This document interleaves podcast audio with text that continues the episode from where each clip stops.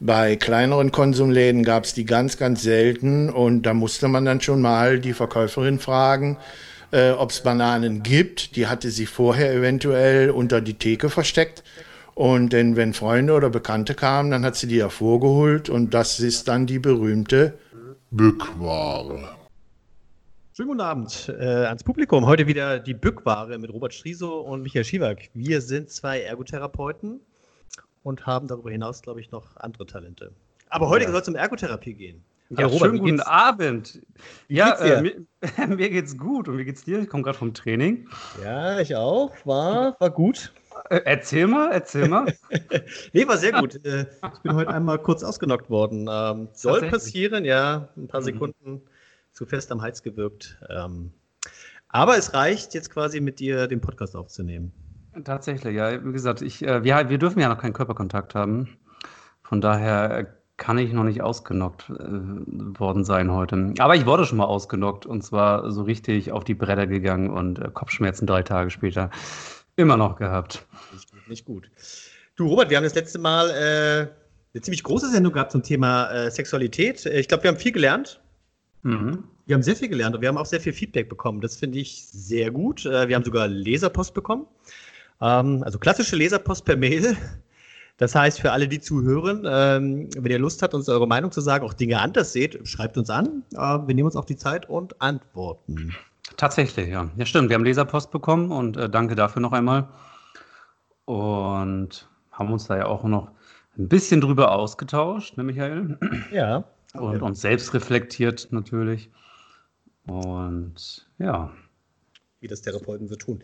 Du, ich habe, äh, bevor wir zum Hauptthema kommen, habe ich zwei Dinge, über die ich die letzten zwei Wochen auch relativ lange nachgedacht habe. Und ähm, genau, die eine Sache ist, ähm, im Internet wurde gefragt, in den gängigen Foren, ähm, da ging es darum, äh, welches Profil Ergotherapiepraxen haben sollten, um noch attraktiver für für, für, für Klienten zu sein oder, nach außen hin zu wirken. Äh, Grüße an Dana an dieser Stelle. Ähm, und diese Idee, äh, oder mir kam da schon öfters mal die Idee zu sagen, ey, anstatt irgendwie mit Schröpfen anzufangen oder mit irgendwelchen ähm, Triggerpunktmassagen, wie wäre es denn, wenn Praxen einfach mal Ergotherapie machen? Ich glaube, mhm. das, ich glaube, das wäre auch ein Alleinstellungsmerkmal, ein Inhaltsmodell zu haben und ein Prozessmodell dazu, um das einfach mal umzusetzen in einer Praxis. Das klingt ja. verrückt, das klingt verrückt, aber ich glaube, das sollte funktionieren. Das klingt absolut revolutionär. Das Ding ist, ähm, ich gucke mir ja immer sehr, sehr gern äh, Homepages von, von verschiedenen Praxen an, einfach so aus Interesse. Und ich glaube, zum meinen, deine habe ich mir noch gar nicht angeguckt, nur so nebenbei.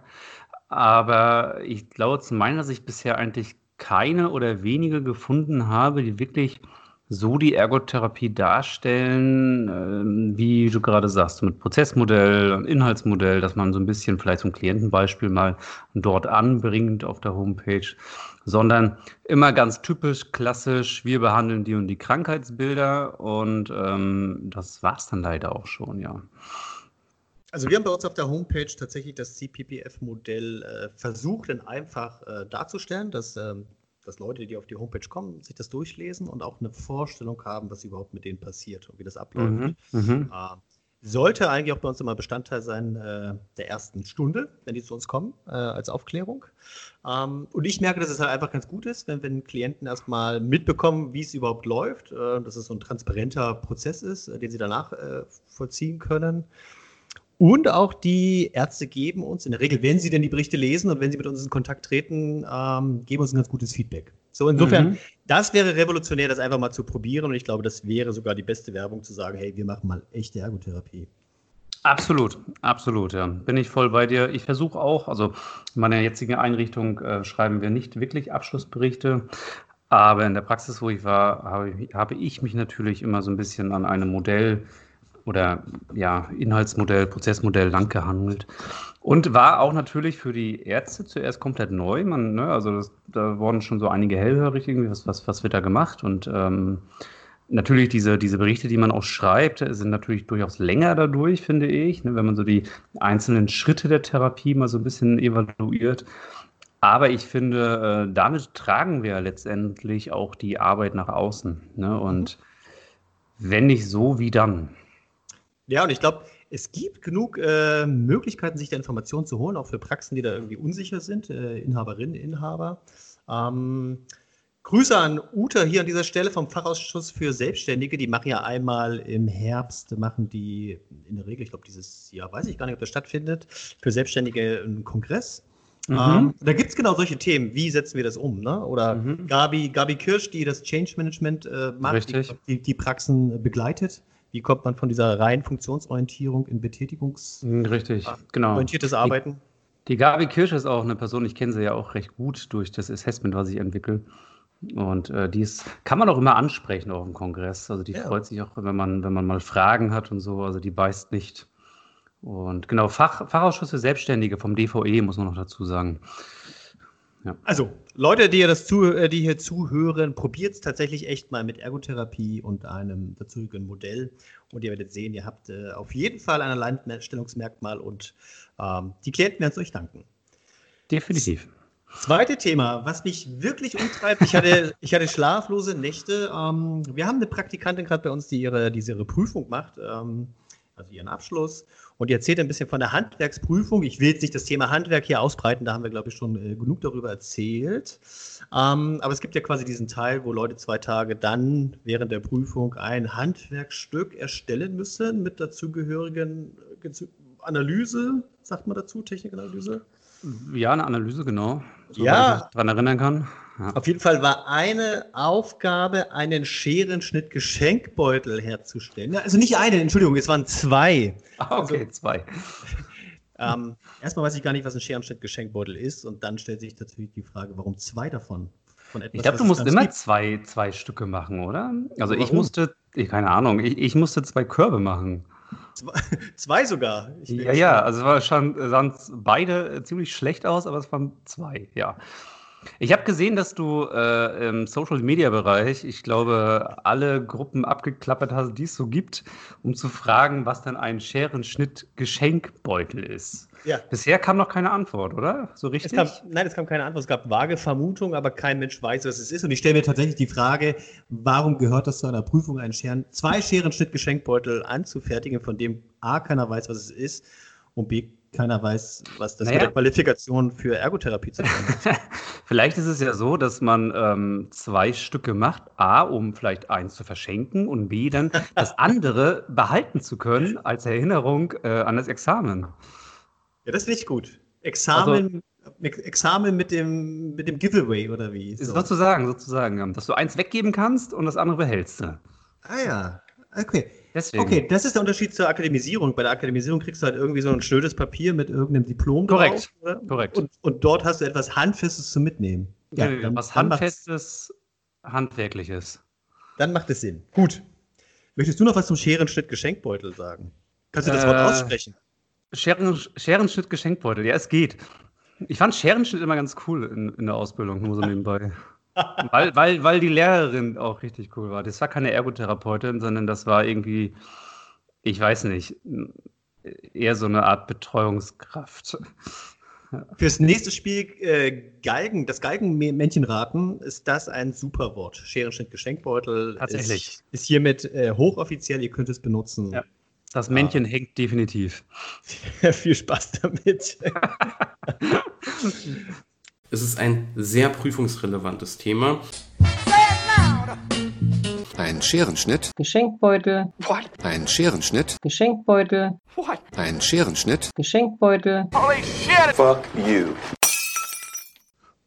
Gut, Kommen wir zum Hauptthema. Eigentlich ein sehr ernsthaftes Thema. Nicht eigentlich, es ist ein ernsthaftes Thema und wir haben das äh, in der letzten Folge so als Zusatz schon mal thematisiert. Ähm, äh, aktuell ist die Rassismusdebatte äh, thront über allem. Äh, die wird auch zu Recht geführt. Ähm, und wir haben ja beschlossen, das Thema einfach mal anzunehmen und darüber mal zu, zu philosophieren, darüber zu diskutieren.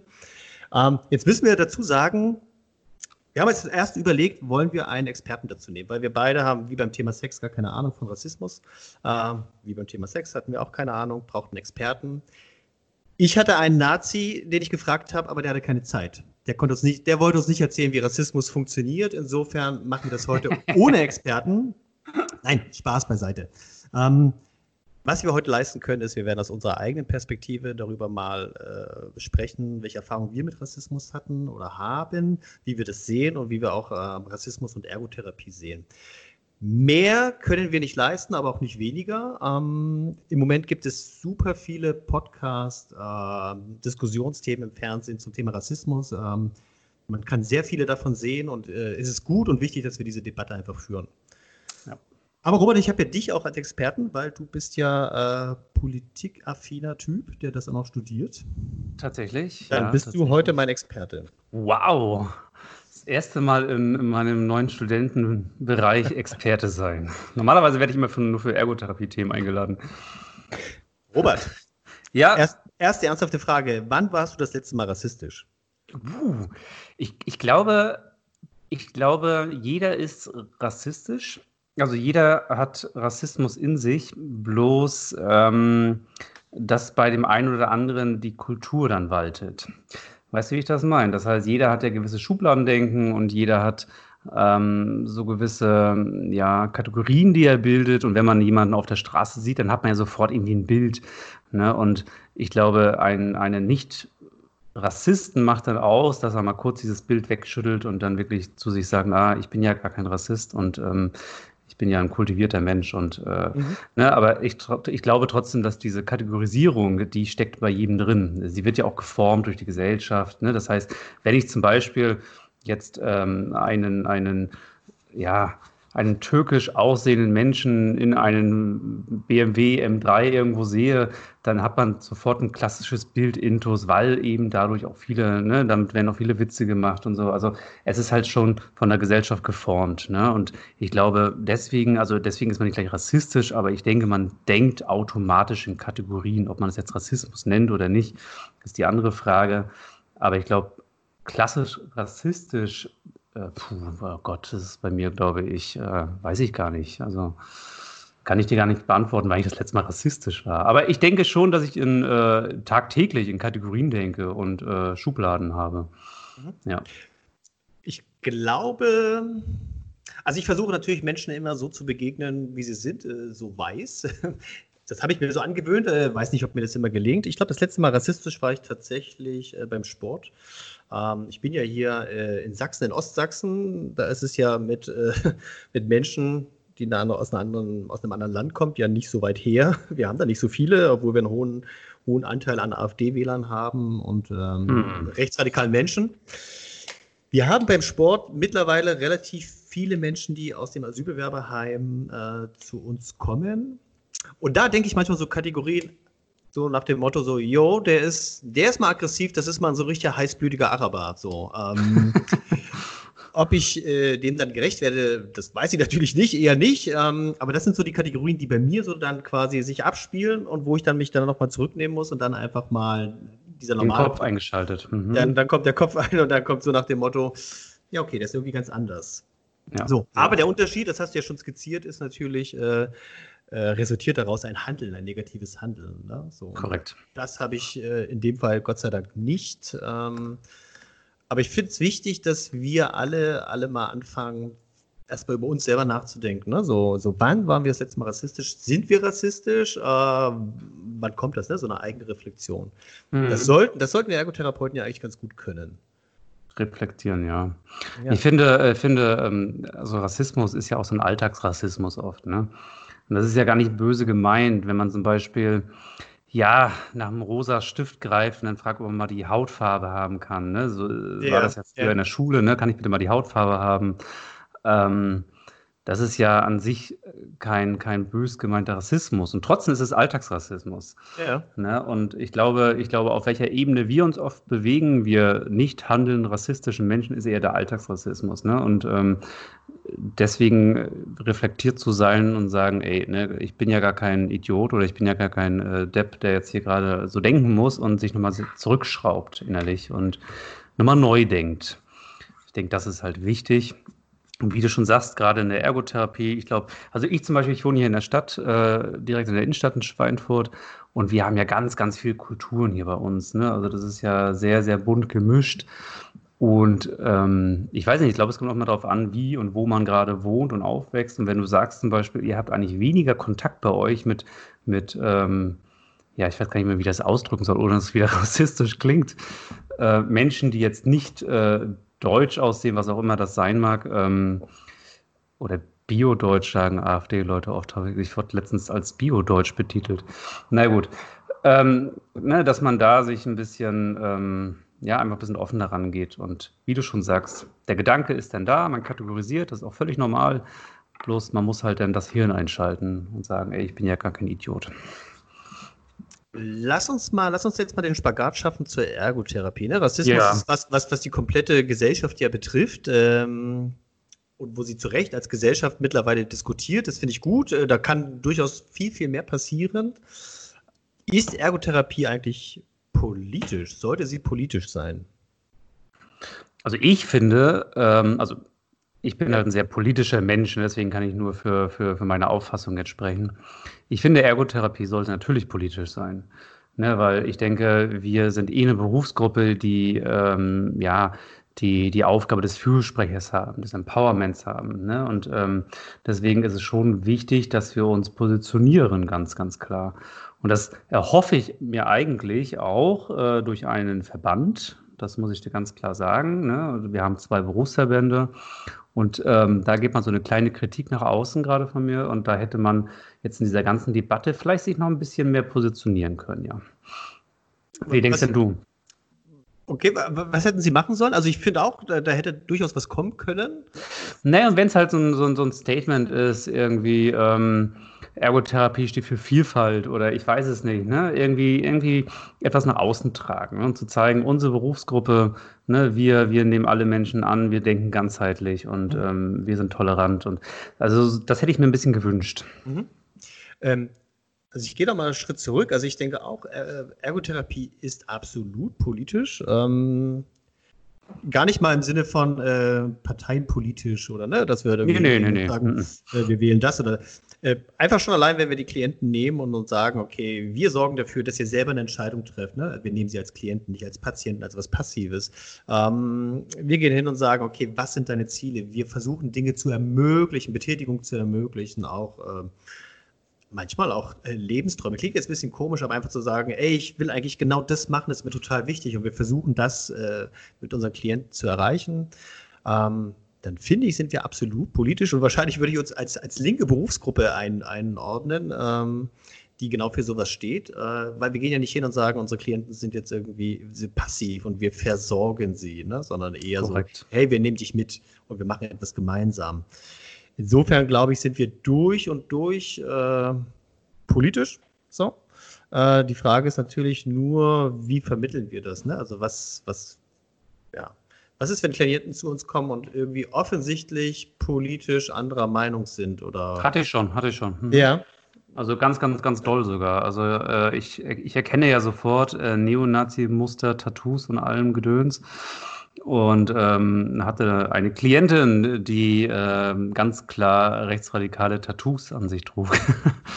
also die schwarze Sonne auf der Brust ganz groß ja, ja. und ähm, ja, nach einer kleinen kurzen Diskussion und ähm, ging das dann aber auch, muss man sagen. Also wir, wir haben die Therapie auch weiter gemacht. Politik war kein Thema.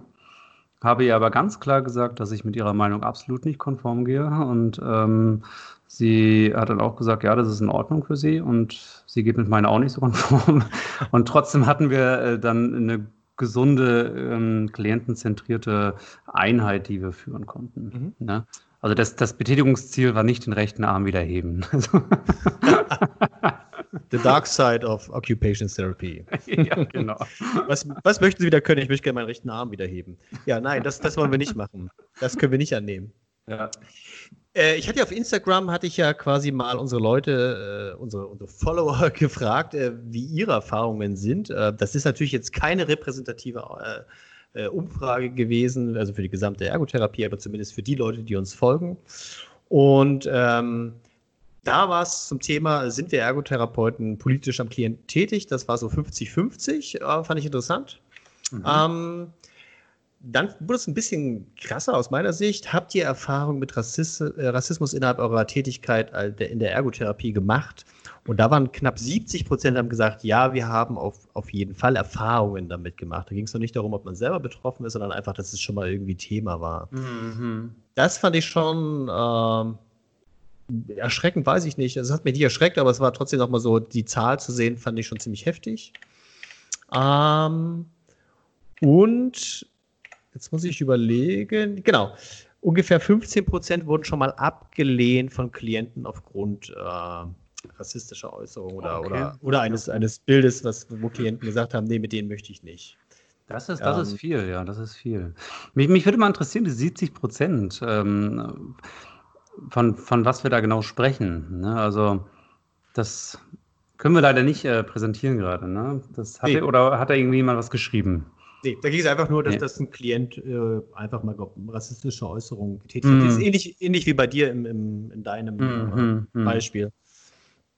Ähm, wir haben, und das finde ich ja interessant, es ist ja relativ neu rausgekommen, und zwar Ethik in der Ergotherapie vom Deutschen Verband der Ergotherapie, eine Handlungshilfe zur ethischen Situationseinschätzung im beruflichen Alltag. Das berührt es ja irgendwie. Uh, und ich habe da einfach mal reingeguckt. Ich weiß nicht, Robert, hast du es schon mal gelesen? Nein. Das gibt's wohl nicht. Ich habe es gelesen. ich habe keine Zeit. ich habe es tatsächlich gelesen in Vorbereitung auf diesen Podcast. Ja, weil du es, auch unser Kopf bist hier. und es gibt auf jeden Fall ähm, ein Stichwort, das nennt sich soziale Gerechtigkeit. Ich würde es gerne einfach kurz vorlesen. Ergotherapeuten bieten ihre Leistungen gerecht und angemessen an, ähm, sie lassen sich in ihrer Arbeit mit ihren Klienten nicht durch Alter, Krankheit oder Behinderung, Konfession, Herkunft, Geschlecht, Staatsangehörigkeit, politische Zugehörigkeit, sexuelle Orientierung, soziale Stellung, Versicherungsstatus oder finanzielle Aspekte beeinflussen. Mhm. Äh, finde ich gut, dass es da steht. Ähm, ich finde es auch gut, dass es quasi jetzt ein Grundsatz ist für uns als Berufsgruppe. Ähm, wir haben Gott sei Dank nicht diesen Fehler wie, wie, im Grundgesetz, dass da irgendwas von der Rasse steht, sondern da geht es äh, um Herkunft oder Staatsangehörigkeit. Mhm, mhm, Aber grundsätzlich haben wir jetzt damit eigentlich auch nochmal so, so explizit nach außen, so das ist unser Grundsatz. Ja? Also, das heißt letztendlich ja auch, äh, kommt der Nazi zu uns in die Therapie und äh, er hat Betätigungsanliegen, die jetzt aber auch nichts mit einer politischen Einstellung zu tun haben, dann ist das unser Auftrag. Sehe ich das richtig? Absolut. Absolut. Das ja. sehe ich auch so. Bloß, ähm, man muss immer dazu sagen, also wenn, wenn, wenn mich jetzt die, die politische Einstellung so sehr beeinflusst als Therapeut, dass ich ja. eben nicht der Arbeit so nachkommen kann, wie ich das gern möchte, dann habe ich schon auch den Auftrag als Therapeut zu sagen, okay, oder als Therapeutin, diese Therapie kann ich gerade nicht weiterführen. Ne? Ich, ich würde sie an einen Kollegen oder einen Kollegen weiterleiten oder ne, ähm, das muss man schon fairerhalber sagen. Also ich glaube nicht, dass man nur aufgrund dieses ethischen Papiers ähm, jetzt da überall die Augen verschließen sollte, sondern wenn man nicht selber damit kann, ne, wie zum Beispiel, wenn eine Klientin zu mir kommt mit der schwarzen Sonne auf der Brust die ganze Zeit, ich ähm, glaube, 80 Prozent würden es noch nicht mehr erkennen, aber mhm. dennoch muss man sagen, man hat trotzdem die Möglichkeit, äh, die Klientin oder den Klienten dann auch abzugeben. Also das, das sollte man schon dürfen.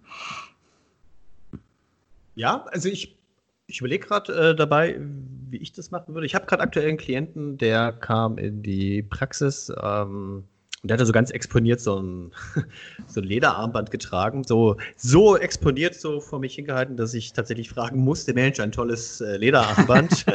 Was ist denn das? Und dann kam die Antwort, die ich eigentlich gar nicht hören wollte, oder beziehungsweise ich gedacht habe, nein, hätte ich nicht gefragt. Äh, ja, das ist ein Armband von Thor Steiner, ich habe ganz viele Klamotten davon. Oh, schön. Und dann äh, denkt man so, nein, das wollte ich eigentlich gar nicht wissen, das ist jetzt irgendwie so viel Information. nur, nur als Erklärung für die, die es nicht kennen, Thor Steiner ist eine Neonazi-Klamottenmarke. Äh, genau. Gibt es auch ah. eine schöne Satire davon, Storch Heiner mit einem Storch drauf. Ja.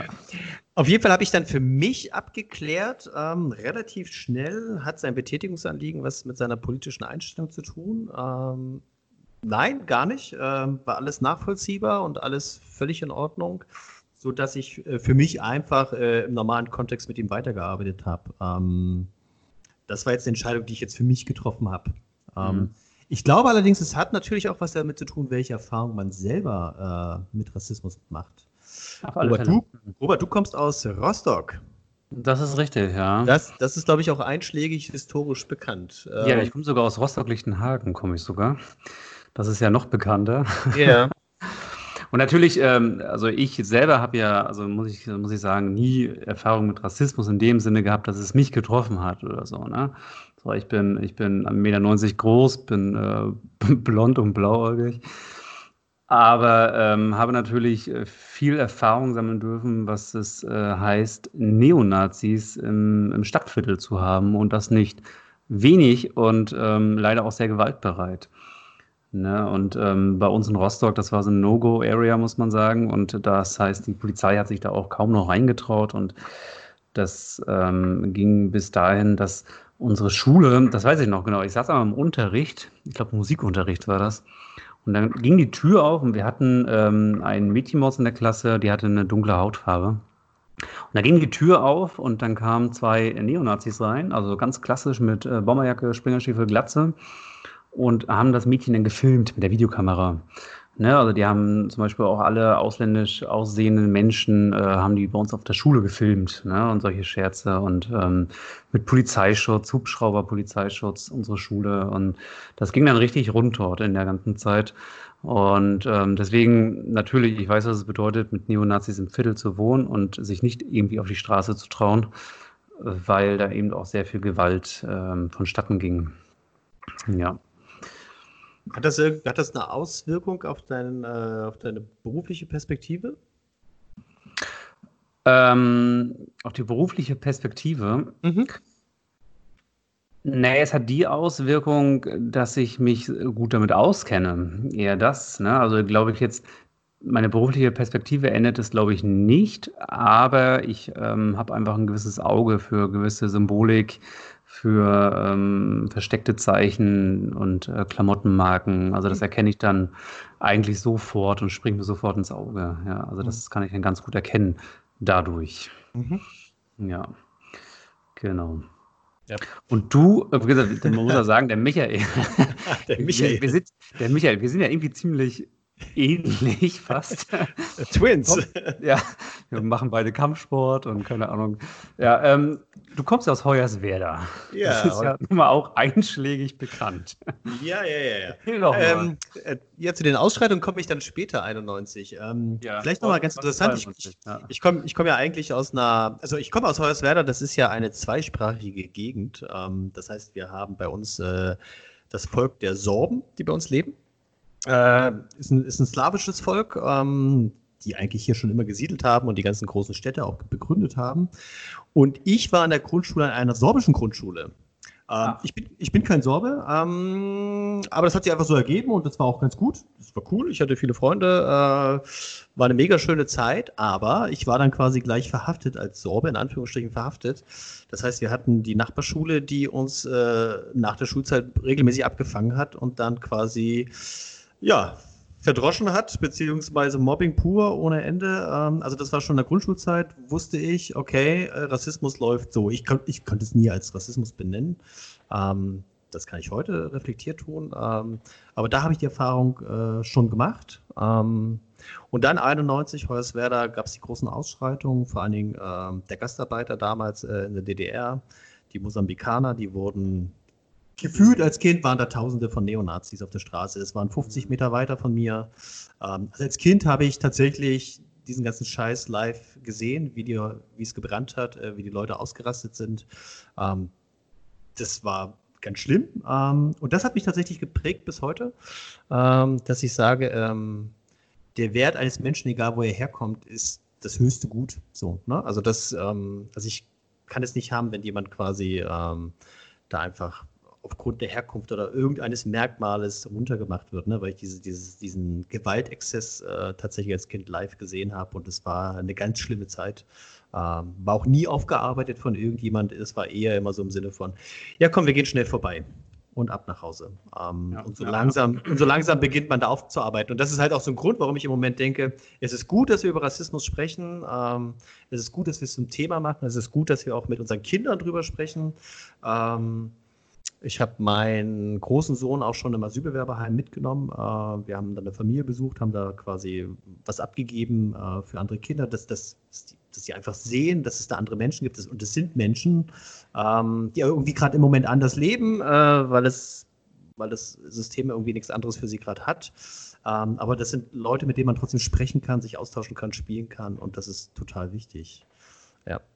Das sind so meine Erfahrungen plus natürlich, ich habe schwarze Haare, einen schwarzen Bart ähm, seit, seit September, äh, 11. September in, in den USA bin ich immer Mode, äh, immer Thema bei der Polizei, wenn irgendeine Kontrolle ist. Das hatte ich letztes Mal schon geschildert.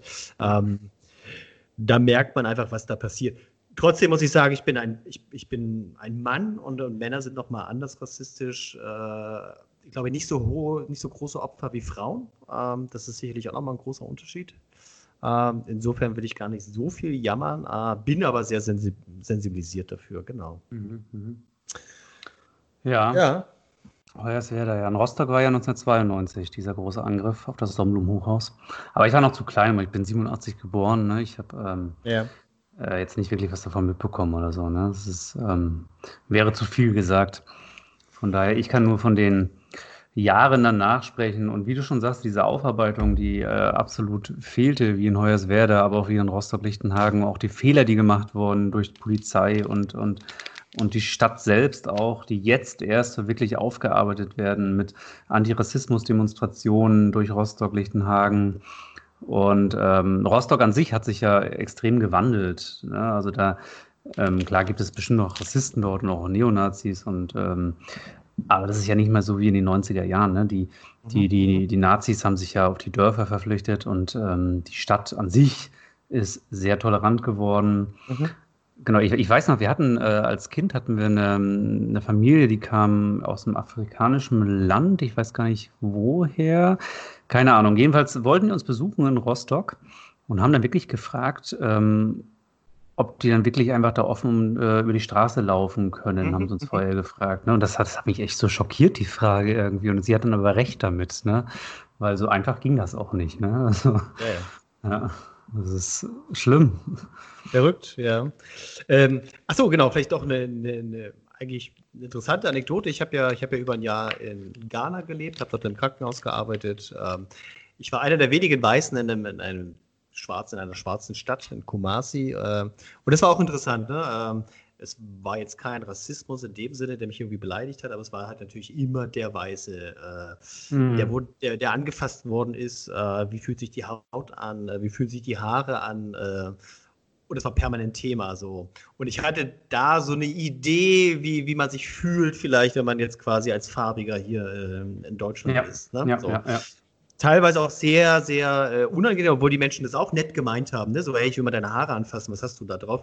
Äh, der Friseur war ganz überrascht, was, wie man so eine Haare haben kann. Äh, der wusste gar nicht, wie er mir die schneiden soll. Ähm, Und das sind so Erfahrungen, äh, die ich einfach auch hatte und wo ich mich einfach jetzt mittlerweile ganz gut einfühlen kann. Ne? So, mhm. Was heißt es, äh, den anderen mit Respekt zu begegnen? Ne? Absolut, absolut. Ja, das ist ja, mal, ist ja auch mal schnell gesagt. Ne? Ich, es, wenn, wenn, wenn jemand mit, mit, mit krausem Haar irgendwie, ne, darf ich mal reinfassen oder so. Ne? Das hat man ja mhm. schon oft erlebt.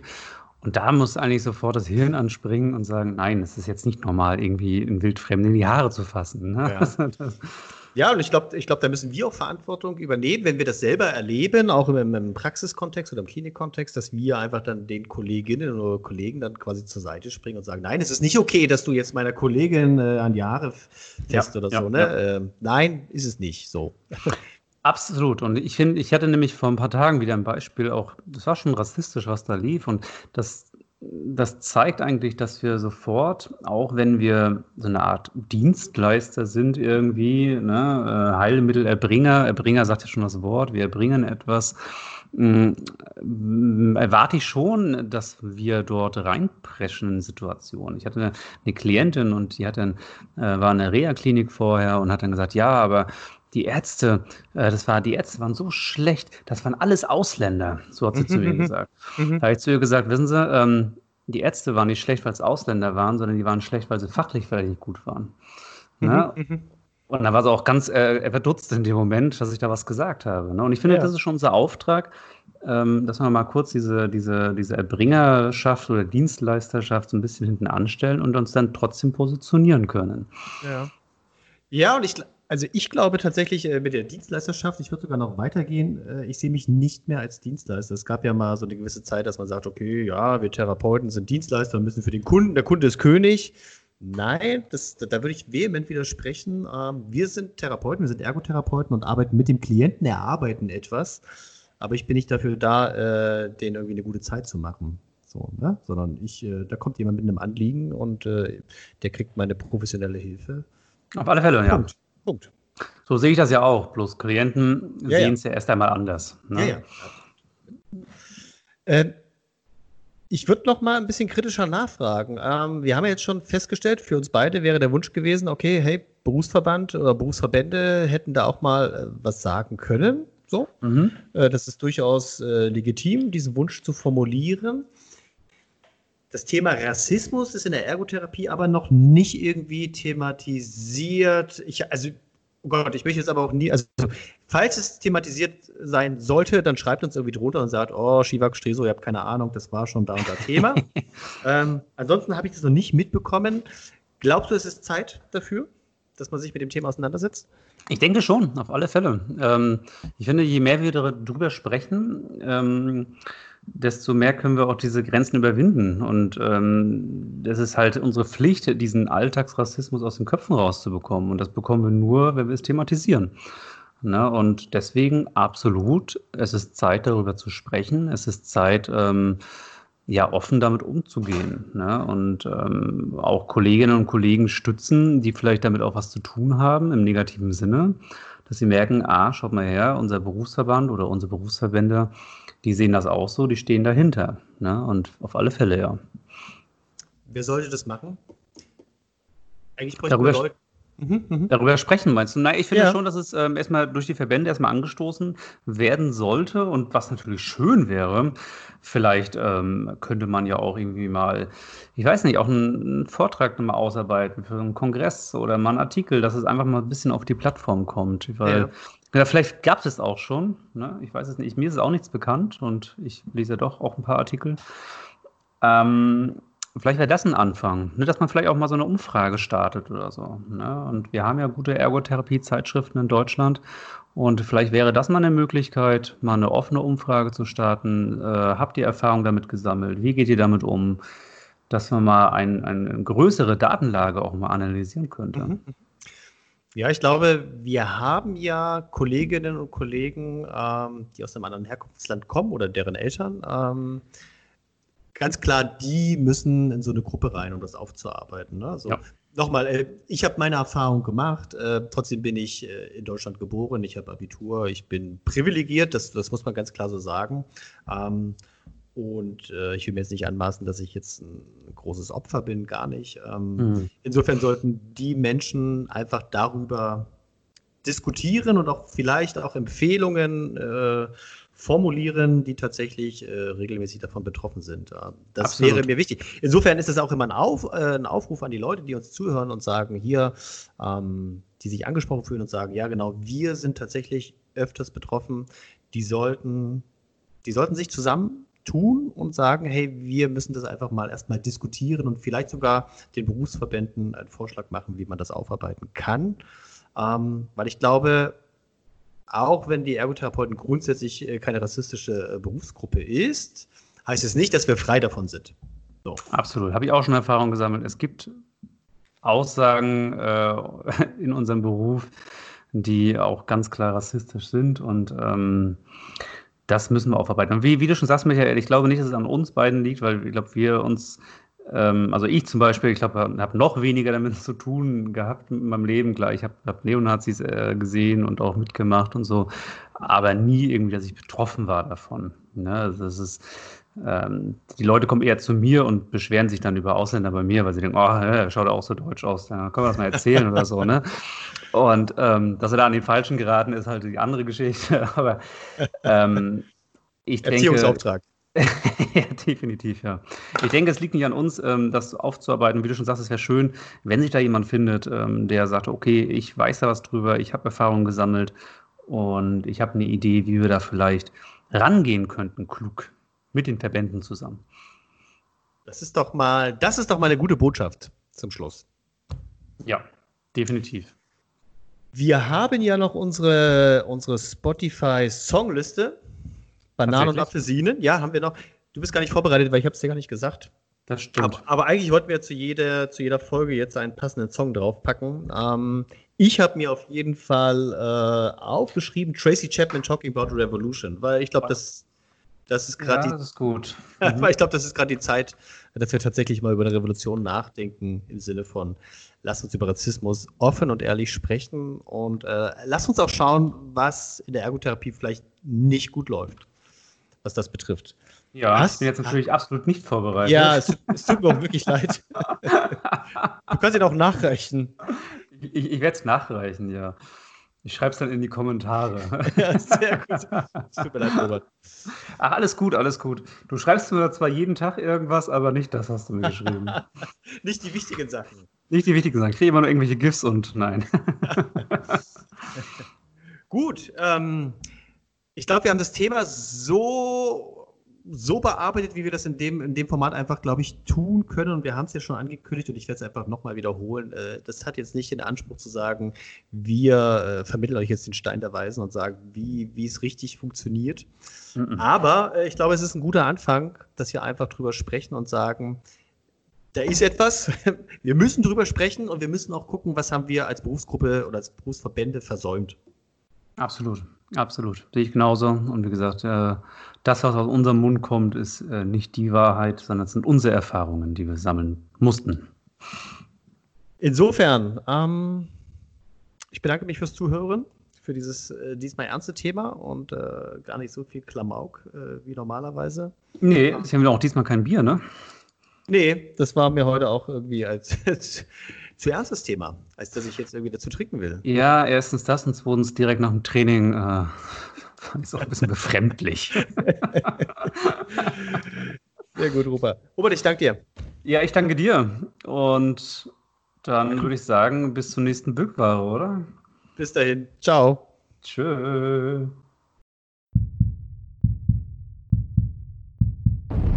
Vierundzwanzigster August 1992. Rostock-Lichtenhagen, eine Plattenbausiedlung, brennt. Die Ausdruck immer bleibt, was machst du hier? Warum gehst du nicht nach Hause? Neger muss raus. Ja, ist immer noch weiter das Problem. Im Haus der Berg- und Energiearbeiter stellen sich acht Rechtsradikale der Kamera. Eine Ausschreitung, was verstehen Sie, was, was verstehen Sie speziell unter Ausschreitung? Das, was äh, Hoyerswerda zur ausländerfeindlichsten Stadt in Deutschland gemacht hat. Nämlich die Vertreibung der Asylanten aus Hoyerswerda mit Molotow-Cocktails und Steinen. Ich war dabei, ja, einmal. Ja, ich möchte erstmal dazu sagen, dass wir nicht alle Ausländer vertrieben haben oder so, ja. Es gab Ausschreitungen gegen Asylanten und gegen die Neger. Gegen die Neger war irgendwie durch eine Provokation verbunden. Danach ging das auf die Asylanten weiter. Klar sind wir die erste Stadt Deutschlands hier, die Asylantenfrei ist oder so, aber ich meine, beteiligt, wer war von uns hier beteiligt? Das ist ja logisch.